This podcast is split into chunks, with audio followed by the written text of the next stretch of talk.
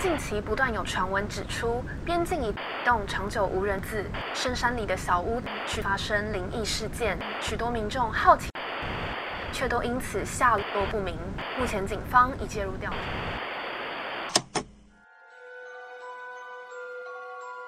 欢迎来到怪奇故事屋。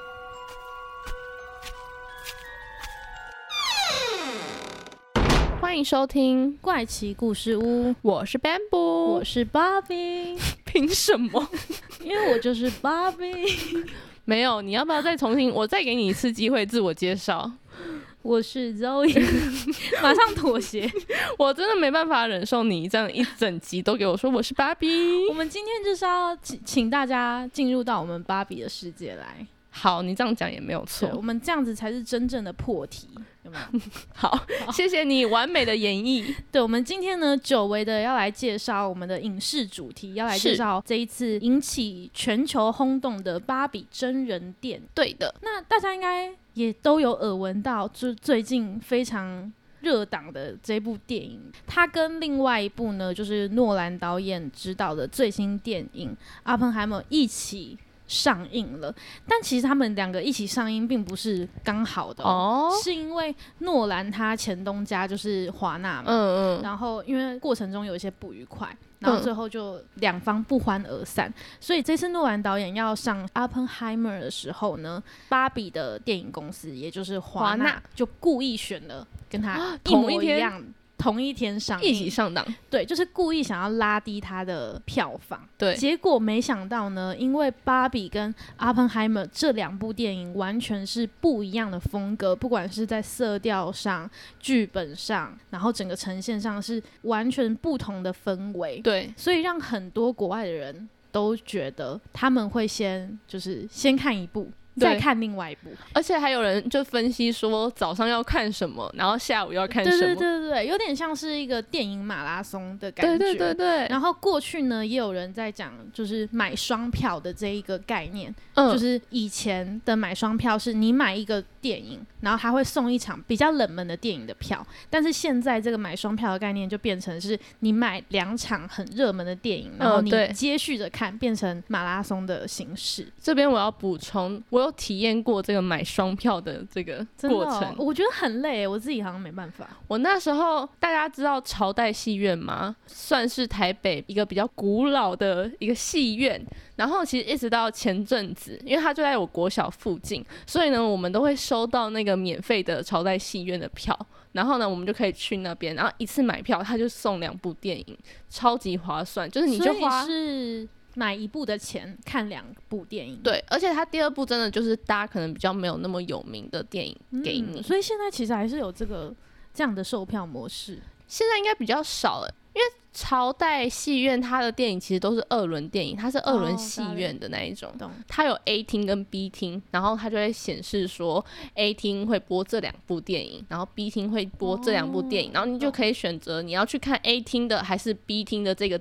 套对这个组合这样子去选择，但就很可惜的，就因为疫情，朝代也关了。我自己觉得也小小的感伤了。对，那除了刚刚讲到就是国外非常的火红这两部电影之外呢，今天还想跟大家介绍一个名词，是。就是这两部电影他们已经被 hashtag 在一起，叫做因为有芭比跟 Oppenheimer 嘛，对，所以他们就结合在一起变成 Barbenheimer，就是芭比海默。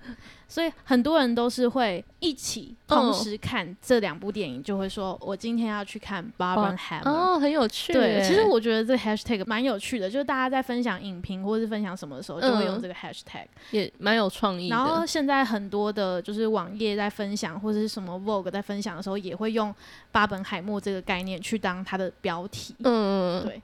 所以其实我我自己是还没有看过奥本海默，所以。蛮期待的，对。之后如果有机会的话，再来跟大家做一集奥本海默的介绍，因为我觉得里面其实也蛮多可以探讨的议题，对人性的探讨，然后战争背后的故事。嗯，但我们今天呢，就是来一个走一个比较轻松的路线，没有错。我们今天就是着重于芭比这个主题。那芭比呢，首先我们先来讲一下它的起源好了。其实芭比它最早最早啊，是在一九五九年有一个叫做 Rose 的。的女企业家她所创立的。那当时呢，这个社会的状况是这样的，就是二战刚结束嘛，嗯，然后很多的男性他们战争完之后就开始回到家里。你想象，如果男生在战场上的时候，女生会在哪里？家里，可是这样就没人赚钱啦。哦，工作，对，所以女生她们通常都是会在工作的。那现在男生他们回来家里的，那女生就反之的回到家中，回到他们原本家庭的岗位上。哦，那当时的性别角色其实也变成从原本的女生比较外，呃，嗯比较往外的，然后。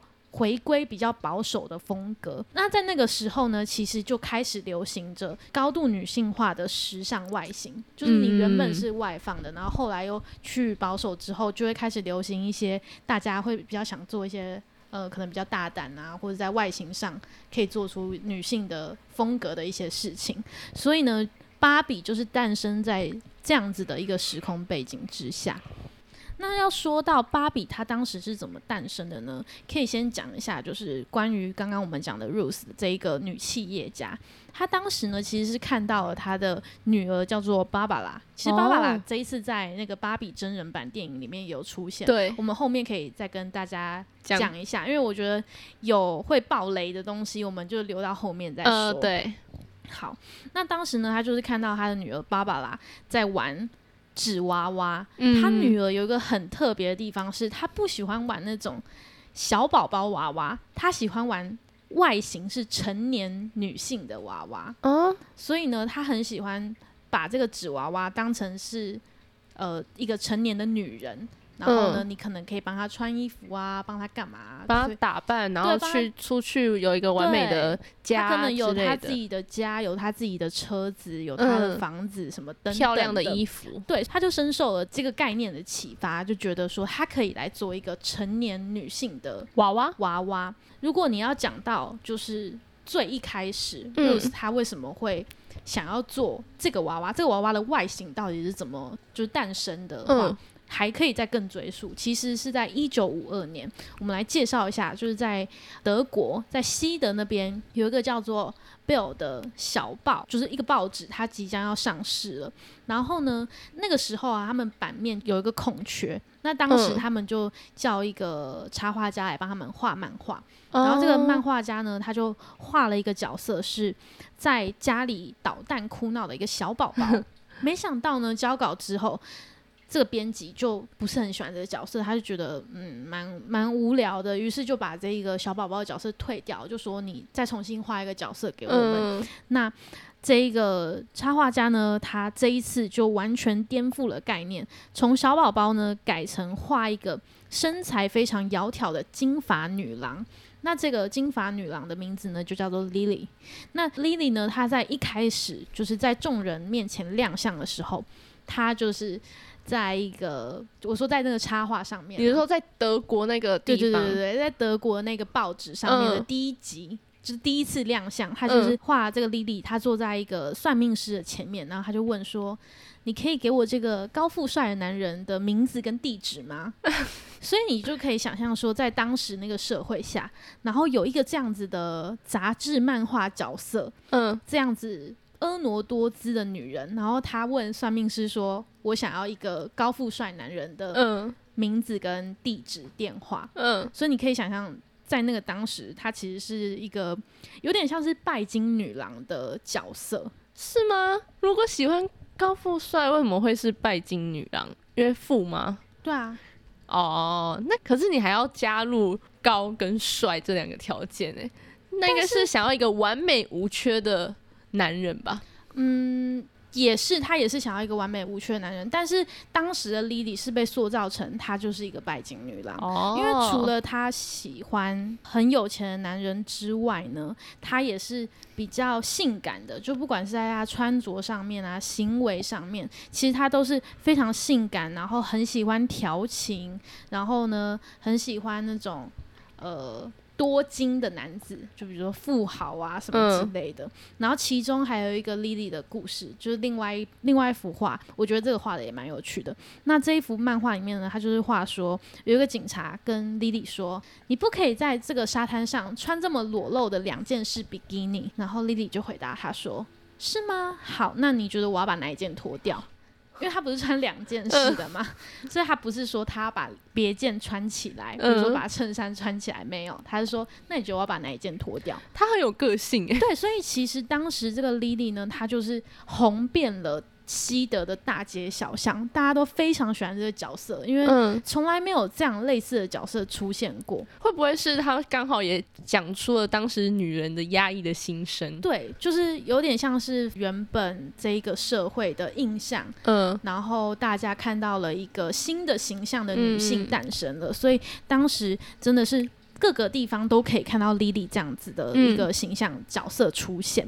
那也因为 Lily 真的太红了，所以这个报社就我刚刚讲到那个报社的人，他们就决定说要来做一个周边的商品，嗯，希望把 Lily 呢做成一个娃娃。于是他们就联系上了一个叫做 Max 的玩具公司，然后希望以这个。就是漫画里面 Lily 的形象去打造一个娃娃。那后来呢，他们真的做出来了。这个娃娃呢，它是用塑胶做成的，它的皮肤非常的光滑白皙。然后呢，他还画了一个，就是有点像是猫眼的那种，就是很浓的眼线。大家应该可以想象，以前觉得很美的人都会画那种猫眼的眼线，所以可以说是非常有。呃，冰山美人的形象的一个娃娃，嗯，那这个娃娃呢，它是可以帮他穿脱衣服的，然后你也可以随意的把它拿，就是拿来把玩，比如说帮他张开，那其实就很像芭比娃娃的原型啊，其实就是跟芭比娃娃一模一样。那为什么我们会讲到这个呢？我们刚刚讲到就是女企业家。芭比娃娃的创办人 Luce 有一次呢，她到了欧洲来旅游，结果她就看到了 Lily，她觉得天哪，这个东西一定会大卖。于是呢，他就这样子买了几只 Lily 的玩偶回家，重新的进行了设计。结果在一九五九年的时候，就设计出了芭比这一只娃娃。所以其实后面呢，他有跟就是 Max 就是合作吗？没有没有，他们有打官司哦，真的对。但是因为当时芭比背后的那个公司就是我们所熟知的美泰尔公司，它的势力真的太大了。其实 Max 公司是完全打不赢它的，所以 Max 其实是有点弱势的。对，Max 其实是有点弱势的。那我们可以想象，当时的 Lily 娃娃其实跟我们现在所知道的。芭比娃娃其实除了一些小细节上的不同，它其实就是几乎跟莉莉娃娃是一模一样的。所以很多人就会说，其实芭比娃娃它并不是美国人，它是德国人，对，它是它其实最一开始是德国人，就跟我们在炒孔子一样吗？应该是也不会到这么那个。对，所以这其实是一个芭比娃娃的起源。好，那这边呢又额外小小跟大家补充两个小知识，这也是我刚刚在看一些芭比娃娃的资料才知道，因为其实蛮多人在收集芭比娃娃的，然后我就看到有一个专家，就是真的是收集芭比娃娃的专家，他就说，其实真正真正能够成为芭比娃娃古董，就是很值钱的那一种，其实大部分的都是在。一九五九年到是第一年，对，第一年生产芭比娃娃那一年，一直到一九七二年以前的这一段时间生产的，因为一九七二年之后呢。芭比娃娃才大量的在开始生产。那在一九七二年以前的芭比娃娃还有一个特点，就是它的衣服其实都是由日本制造的哦，就是做工非常的精细。它的做工都是更仔细一点点，然后所以它的衣服什么的都很漂亮。那再加上一些年代的部分，所以一直到现在，如果还想要买到那个时段的芭比娃娃。我刚刚看了一下，光一个他们手上拿的包包，嗯，都要三万元，两三万去了。就是那个小小的，比你手指还小，比你指甲还小的包包，你都可以自己用一块布把它织出来的那种小小的包包，三万块就要三万块，真的是超级恐怖。但我能理解耶，对，为什么？你什么态度？我刚刚想说，呃，好像要回什么？为什么能理解？我觉得这就是一个标志性的，就是以前的古董，就算它的成本很便宜，好了，我觉得它就是设计经典，然后还有那个历史价值。我觉得还要限量，因为就是少，所以大家才会想要去。而且像是第一只芭比，它是穿着那个黑白泳装的那一只，对我跟你讲，我如果我两百万，我也愿意花那个钱，还是我买不起。对你买不起。第一只多少钱？他刚刚在影片中没有特别说，但应该有一百多万。我猜应该不止。对，好可怕的价钱哦。好，但是我能够理解为什么是这个价嘛。也是啊，就是古董嘛。那其实我们刚刚有讲到，就是芭比娃娃，它一开始想要给大家的概念，就是希望女孩子可以透过玩这个娃娃来实现她的梦想。就像她女儿在玩芭芭拉的时候，呃，女儿，她女儿芭芭拉在玩这个小娃娃的时候，她会把她自己想穿的衣服穿在这个娃娃上面。就是 Rose 她制作这一个芭比娃娃，也是希望可以让这些女性把她们想象中，比如说她今天想要成为一个。歌手，她就让她的芭比娃娃拿起麦克风，然后穿上歌手的衣服，有点类似这样的概念，然后希望去鼓励女生做更多多元的事情，然后完成他们的梦想。嗯，就是可以从小就开始创造他们的梦想跟他们创新的思维。所以他们的初衷其实是好的，对他们的初衷其实是好的，但没想到他们一开始做的就是我们现在心目中的那个把柄印象，就是金发碧眼，然后身材高挑。很瘦的腰，对对对，很长的腿，没错，就是大概这样的印象。后来推出来之后呢，就变成大家玩了这个娃娃之后。反而会对自己的身材感到焦虑，对，而且他们还是有做过研究的，就是不玩芭比娃娃的跟有玩芭比娃娃的，大概六岁的孩童，六到八岁，对，六到八岁的孩童，就是有玩芭比娃娃的，更会比没有玩芭比娃娃的对自己的身材感到焦虑或是抱怨，就他们常常会在镜子，然后就觉得啊哪里不好看，哪里不好看，自己好胖这样，对对对对对，就是可能他们小时候玩了太多的芭比娃娃。芭比娃娃，他们觉得女生就应该是要长那个样子。哦，那其实国外的人也有真的去量过，就是芭比娃娃的三围，嗯，然后有去换算成我们就是正常人的那个比例。比如说芭比娃娃是几公分，就是身高是几公分，然后正常人是身高是几公分，然后可以发现芭比娃娃真的身高很高，然后呢，他又非常的瘦。那这个比例呢，已经达到了像是厌食症。会会出现的，对，会出现的身材，就比如说，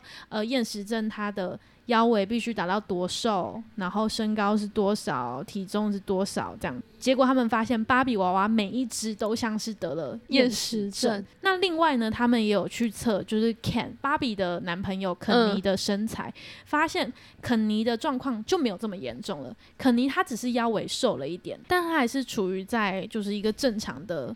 身材范围只有腰比较细，但是芭比她是整个腰细，然后腿也细，手也细，对，感觉真的要断掉然后脸尖尖的这样，对对对对对。所以其实芭比风靡全球了之后，也饱受了很大的抨击。是芭比的推出让女权倒退，甚至有人说她让女权的意识倒退了五十年。哈，就她明明是为了女生而创造的一个一个玩具，玩具，对，是一个良好的初衷，但是最后却被别人说是，其实它导致了女性的倒退，其实蛮哀伤的。对，那也因为这样子呢，芭比他们后来就是有大概调整了一下方向，除了是后面他们有推出，比如说黑人的芭比娃娃，然后各种形象、各种身形的芭比娃娃之外呢，他们在二零零一年也推出了芭比的系列电影。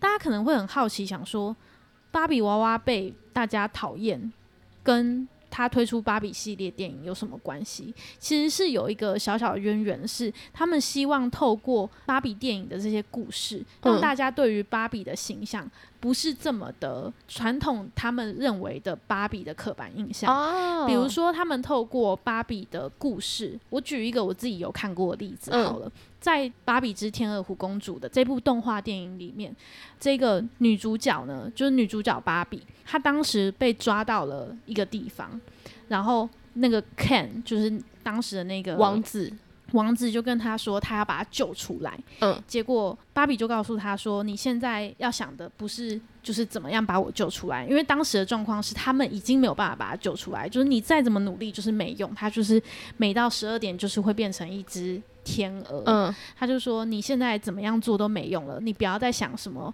有点像是你不要再想什么英雄救美了，你现在应该做的是回到真实世界去告诉我爸妈说我很好，就是类似这样子的故事，我觉得是让大家知道说，其实女生不一定是要有男性来拯救，不一定是要 Ken 来拯救芭比，就是不一定要英雄救美。对，其实女生也可以自己自立自强。对，然后芭比她也不一定要。突破个什么东西，她可能只是希望家人可以知道她现在还活得好好的。所以那时候我看到就是《天鹅湖芭比》，它好像是二零零二年还是二零零三年推出的，就在那个时候就已经有这么其实这样子这么先进的就是女性思维，我觉得还不错。甚至在芭比电影里面，某些部分我觉得是做的比迪士尼还好的，因为迪士尼在就是做女权吗？它其实在做女权是到。冰雪奇缘之后比较有在做女权，然后我记得冰雪奇缘应该是到二零一零年左右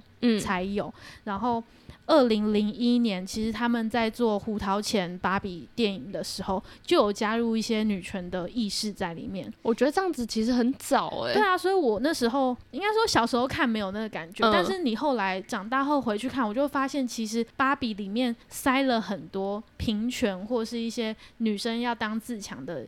意识在概念进去，对，像是后来他们还有推出一个我觉得比较有名的，然后比较标志性的是他们出了一个叫做芭比三剑客，嗯，然后那三剑客就是三只芭比，对，三只芭比出来说我为人人，人人为我，就是反而是芭比三剑客去拯救了大家的感觉，然后那三只芭比就是比较男性、比较中性一点的意象。不一定是男性啦，就是他比较阳刚一点的意象。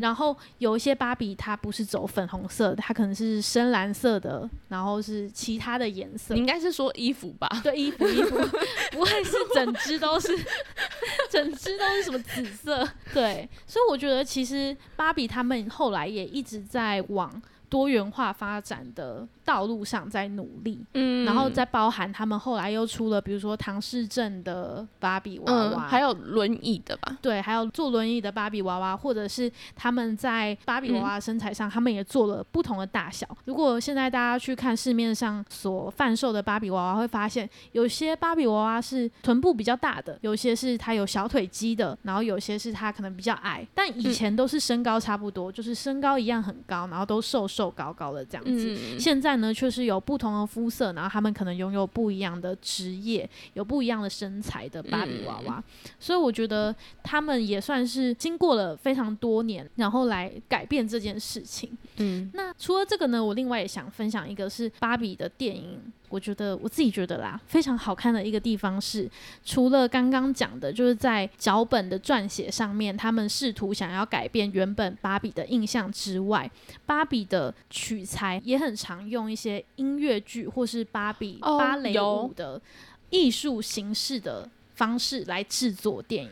其中我有一个印象很深刻的是《芭比之十二》。十二支芭蕾舞这一个我也是最有印象的。他呢，甚至是当时找了就是古典的芭蕾舞女团，真的去动态捕捉他们真人在跳那个芭蕾舞的动作，然后去做出来的。哦，好酷！所以为什么你会觉得那些芭比在跳芭蕾舞的时候会这么的，就是很古典的优美吗？对对对，其实就是因为他们是真的模拟真人在跳芭蕾舞的时候所做出来的。因为那也算蛮早期的电影，那时候动画也没有那么的先进。真的，所以我现在再回去看，还是觉得虽然相形之下会觉得已经没有小时候看的时候这么丰富了，就是这么漂亮，那个画面没有这么华丽。了解，但是呢，那个就是身体的曲线，那个动画的流畅度，我觉得还是很好。就是还有包含它的故事，没错。那如果要讲到现在的这个芭比电影呢，大家一定会觉得说，那既然芭比动画电影他们从二零零一年就在做了，对，那为什么一直都没有做？芭比真人电影，哎，对啊，为什么？对啊，你要想哦，其实很多东西早就已经被真人化了，对啊，IP 早就被真人化，尤其是最近超级多 IP 在真人化。那为什么芭比一直都没有人来做呢？其实是有的，他们一直有想要做，可是就是苦于，比如说剧本一直编写不出来啊，没有写到一个好的脚本啊。找不到好的导演之对导演也是一个问题。然后演员时间瞧不上，所以其实他们来来回回改过好多次。最一开始其实是 Amy Schumer，大家可以上网查这个演员。其实 Amy Schumer 要来演这个芭比的角色。是，但是后来呢，Amy Schumer 退出之后，又说要换安海瑟薇。哦，她也很像。对，然后呢，后来又变成说要换盖尔加朵。盖尔加朵就是神力女超人那一位演员，她也是非常漂亮。然后当时的导演也有称赞说，盖尔加朵她的气质是天真，然后带有一点傻气，然后又长得非常的就是呃世俗所认知的那个美。嗯，但是没想到盖尔加朵后来也是因为事情，就是没有办法加入这个演出。嗯，最后呢，就由监制人马格罗比他自己来演。哦，所以现在监制哦，对，所以现在大家知道的就是演芭比的这个演员马格罗比，也就是演小丑女的那一位演员，他呢也是同时是这个芭比真人电影的监制。所以我觉得他在芭比电影上真的是扮演了一个非常重要的螺丝，对，很重要的角色。像是他在场景啊，然后在剧本上也都有一定的贡献。虽然我觉得这一部的集大成还是那一位导演。这个导演呢叫做格丽塔·杰威，不知道大家有没有看过他们或是《熟女鸟》？是他们就是小妇人改编的那一部电影。其实格丽塔·杰维她一直以来都是在拍女性议题或是女生成长故事、女权的一些电影为名的。然后当时很多人就在想说，他会怎么拍这个芭比的故事？嗯，那我自己看 YouTube 很多的影评是有介绍到，其实，在最一开始，芭比她的剧本其实比较偏老套，就是一个在芭比世界里面生活的人，然后他很聪明，没有没有，他很聪明，然后他想要逃脱这个世界。这个比较像是我们以前会想到的，就是在一个傻白甜的世界里面，有一个很聪明的人，他最后想要逃出来，然后他成功了，他做出了一个冒险故事。但这一次的芭比的真人版电影，它改到后面变成。他的主角是一个典型芭比，对，他就真的是一个他不知道自己是谁的芭比，他只知道他拥有美貌，他拥有身材，但是他不知道他为何而生。因为其实电影中描绘的芭比世界，其实也不是真的每个芭比都长一样，因为它里面中的芭比一样也是有有黑人，然后也有高的、矮的、胖的、瘦的，其实真的都有各式各样的芭比呈现在电影当中的芭比世界。而这个女主角就是呈现我们印象最深刻的那种金发，然后身材很好，然后笑容很完美，什么都很完美的那种 typical Barbie。对，刚刚有讲到这个剧本非常厉害嘛，因为我跟 Bamboo 有去看过，我们自己都。对对，这一部片真的是算是非常之正面评价。我自己啦，我自己觉得。但是，就算我们都是正面评价，但其实如果我在跟别人介绍的时候，我还是会趋于一个保守的阶段，在跟别人推荐这一部，因为我能明白，它的确还是会有稍微一些些争议点，应该说容易引起争议的地方。但我自己个人是觉得，他都把它转化的蛮好的，而且某些包装是真的蛮神的，大家可以再去看看。然后我想分享的是，就是刘思慕，刘思慕是演另外一个 Ken 的那个那个演员。嗯。然后刘思慕他接这个剧本的时候，当时是他经纪人先接到这个剧本。嗯。然后这个经纪人就跟刘思慕说：“这是他这辈子读过最棒的剧本，你一定要来演这个 Ken。”他就跟他的。艺人这样讲，反正刘思慕就是非常的不后悔他自己接下来这个角色，因为这真的是他看过就是非常厉害的剧本，就是很酷，然后也很跳脱我们对芭比的一些印象。嗯，好的，以上呢就是关于芭比芭比娃娃的一些介绍，然后最后呢，我想要置入一些就是芭比这次真人版电影的情节，要来问大家一个问题：会有暴雷吗？会有暴雷，所以大家可能先去看过之后。再继续听这一个部分，其实是围雷啦，所以如果你真的要听的话，也我是觉得也没有关系。OK，好，这个问题呢，就是如果今天现实生活中真的来了一个。金发碧眼，呃，身材高挑的女生，然后她出现在你面前，她跟你说：“我是芭比，我是你小时候最爱玩的那个芭比。”你会有怎么样的反应？我会觉得她是不是在做某一个实验？因为因为我社会实验吗？对，因为我大学的时候就有做过类似这种实验。我觉得，但是你对她会有什么样的想法？我就会不解，想说，呃，这人好怪。对，然后还是会回答她问题。如果她有问问题的话，那如果她跟你说：“我是大家最喜欢的芭比，然后大家都很爱我，我人见人爱，我的笑容最甜美，这样子。可是这不合理啊！不是，我只是觉得好像一般人不会这样子对一个人讲话。的那种怪。你好现实哦，天哪！对，所以你不能让我想象啊，因为你叫我想象，如果我真的遇到那个人的话，OK OK，我大概只会把他当怪人，因为一般人不会突然对着一个人说：“嗨，我是芭比，我是你们最爱玩的玩具，然后我长得很漂亮。”其实我想要表达的只是，如果今天有人还是跟你说他今天是一个这样子的形象，那你对他会有什么样的看法？因为我是觉得我们目前还是身处在一个比较偏父权的社会，我们是父权社会长大，然后在这个背景生长的人嘛，总是会觉得。这样子一个女权主义的角色，对我们来说是很，我觉得很不真实。还是我换一个问题问的话，就是如果你听到一段对话，然后他们对话内容是可能 A 问 B 说你觉得怎样是漂亮的女人，然后漂 B 就回答说，呃，我觉得漂亮的女人是要金发碧眼，然后呢胸部身材要很大的话，你觉得会有 胸部身材很大？不是胸，我的我的意思是说，对，身材很好的话是一个就是非常什么叫身材很？好，就是像芭比一样的人。OK，哦，我的理想状态就是我希望自己可以变得跟像芭比一样的人。那你觉得，对，你会怎么样反应？你应该换这样的问题嘞。好好好，那你先回答。我会想说，呃。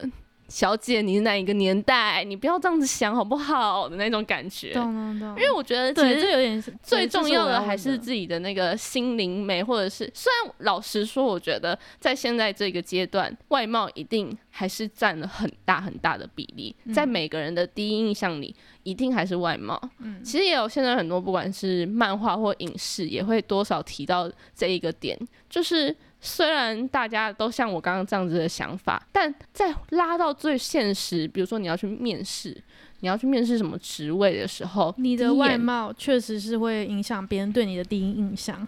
对，这还是难以避免的。但是其实如果是一般与人相处的话，我觉得真的内在也是非常重要的一环，而不是说你只光有一个漂亮的外形，像电影里面那时候。来到那真人世界，对，第一次见到这个世界，然后环顾四周，然后最后停留在一个老人身上，他确实，对老奶奶，老奶奶身上停留在他旁边，对，刚好坐在一个老奶奶旁边，对，然后呢，他却是看着这个老奶奶说：“你很漂亮，你真的很漂亮。”这样子，其实我看到那一幕，我真的蛮。心情很复杂的感觉，因为芭比她一直到那一刻都还是觉得自己是一个完美的人，对，是一个完美的状态的一个个体，但是她却会无意识的看到这个老奶奶觉得她很漂亮，美，对，我觉得这个点是一个非常独特的一个思想。或者想法啊，这样子应该说有。如果是其他人称赞老奶奶漂亮，我觉得就还好。嗯。但是你在芭比这样子一个刻板角色的呃刻板印象角色的身上，他却说出了这样的台词，你就会感受到这只芭比他心里有了某些变化。对。然后由他说出来的意义更加的不一样。对。如果我听到身边的人讲说，哦，美就是要像芭比一样这样子。对。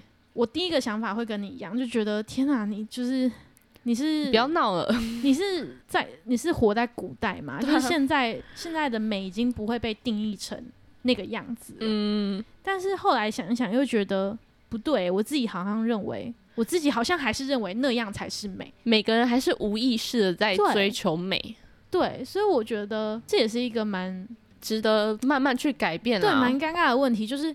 要怎么摆脱世俗的美？就是你今天如果胖了一点、黑了一点，你真的不会在意吗？这件事情好像真的，当自己遇到的时候，你你总是会对镜子里面的自己还是有焦虑。但是你当然看别人就觉得没关系啊，人家还是很漂亮。会不会其实因为你小时候特别爱芭比？所以其实是我被芭比影响了，就是你是在那个六岁到八岁被诊断为会在意身材的那些人，可能。而且我刚刚没有跟大家说，就是我小时候超爱玩芭比，所以今天做这一集算是玩了你一个小小的心愿吗？对对对对对，真的很爱芭比娃娃。虽然我没有很多只啊，因为太贵了，嗯嗯嗯，但是我是那种以前会把我的芭比娃娃当做我的至宝。天哪！就我最宝贵的玩具就是我的芭比娃娃。其他玩具没关系，你就拿走没关系。但我芭比娃娃绝对不能让别人碰，我不会借我妹玩。好扯哦！好，我最后讲一个好了，真的最后的分享了。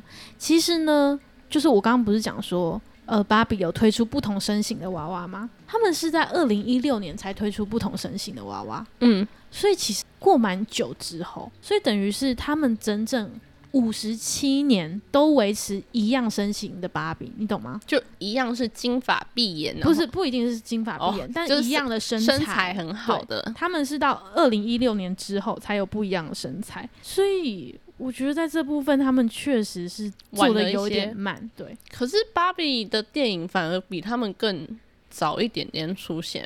对，我是说。身材这件事啊，因为芭比的电影里面身材一样很漂亮啊，哦，你懂吗？是啊，就是如果要单就身材的话，他们是比较晚一点，所以我觉得这个跟现实状况好像也有点对应到，大家会认为女生不一定要是被拯救的那一个，但是女生必须要是瘦的那一个，或是维持完美体态的那一个。换一个方式想，其实也不是为了要变美而变瘦，而是要维持健康才是最重要的。没错，你讲的很好，谢谢。因为我也是刚刚临时发现不对，最重要的并不是什么胖瘦，而是健康。嗯，匀称匀称，我觉得就 OK 了。嗯，对。